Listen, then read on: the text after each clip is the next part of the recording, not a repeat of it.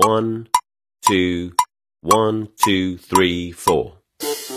大社会，小新闻，新鲜事儿，天天说。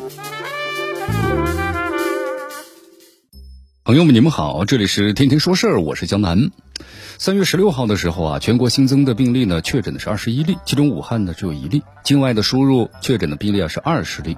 咱们中国呢，以外的累计的确诊的超过了十万例。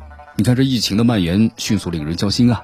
严防境外的输入，成为咱们当下疫情防控的主战线。随着欧美等国家疫情形势的恶化，有些留学生呢，还有华人华侨都踏上了回国之路。虽然这绝大多数的入境人员呢，都能够理解和配合咱们口岸的工作，但有极个别人在如此紧张的情况之下，不失时机的秀一把存在感。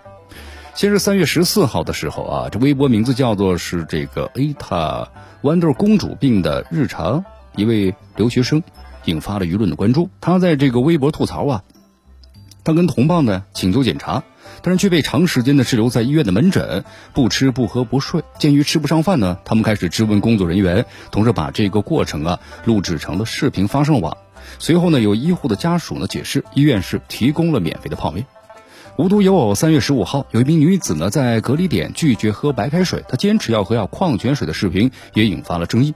这视频的片段当中啊，该女子呢怒斥是没有人权，民警对其口头警告称这里是隔离区，你不是来旅游的。这新闻呢就怕是连连看。三月十六号晚间起啊，有一段呢国外的返京女子不隔离外出跑步的视频再次的刷屏了。根据了解，这名女子呀是澳大利亚籍的华人，返京之后呢不按照规定。隔离，然后呢外出跑步，而且不戴口罩。面对社区的防疫人员劝说呢，不但是不听，还大喊呢救命和骚扰。咱们客观说呀，在平日这人的需求呢一点也不过分，但是在呢特殊时期，咱们不能够只讲求待遇，不讲求义务。这几位是正常的权利的申诉，还是公主病发作呢？这不难分辨吧？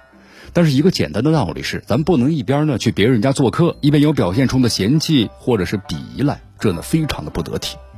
你看，放在现在的语境之下呀，把社会上这种呢常见的小摩擦，咱们看作是权力之争，看作是捍卫人权，也不免呢上纲上线。尤其是拿这些大帽子去刁难一线的防疫人员，那更显得是生拉硬拽。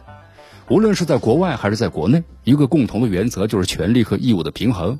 在这条权利义务的横线上，每个国家的参考坐标那都是不尽相同的，抗击疫情的打法也是各异。但是甘蔗呀，没有两头甜。既然你选择回国了，就要尊重国内的防疫政策，依法履行隔离义务，也要提前做好呢心理建设。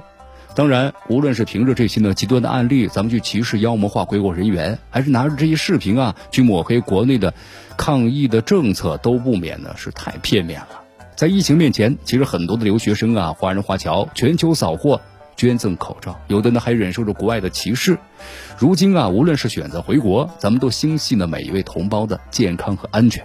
你看，按照张文宏医生的建议嘛，在选择是否回国之前呢，先要冷静的考虑一下未来一段时间打算，同时采取有效的个人防护，比如说保持社交距离、勤洗手，再加上戴口罩，不过分的恐慌，不盲目的跟风，时刻做好防护，这才有安全感。所以说，可以预见呢，未来一段时间入境的管控将是咱们中国最大的压力来源。目前的话，各地呢在逐步的把战线收缩到这个入关的口岸上，人力的调配上啊越来越从容。现在咱们相关制度规范呢也是逐步的完善了，对于入境人员的服务管理的力量进一步充实。那么接下来呢，咱们类似的摩擦呀会越来越少。目前呢，上海的浦东新区已经是投用了十八个隔离点，工作人员呢为隔离者呀提供呢。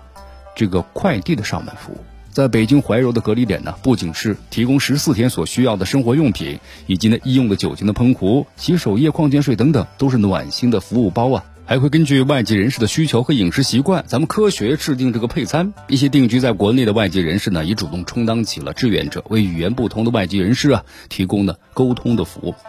对于咱们入境的人员来说呀，理解和配合一线工作者的要求，哪怕是忍受一点呢不舒服，这是呢应尽的义务。而对于接收一方呢，在入境者呀自费隔离治疗的前提之下，咱们也不妨呢提供些力所能及的保障，尽可能减少呢抵触的情绪。毕竟啊，这平稳防控入境的风险，需要呢这样的相向而行。这里是天天说事儿，我是江南，咱们明天见。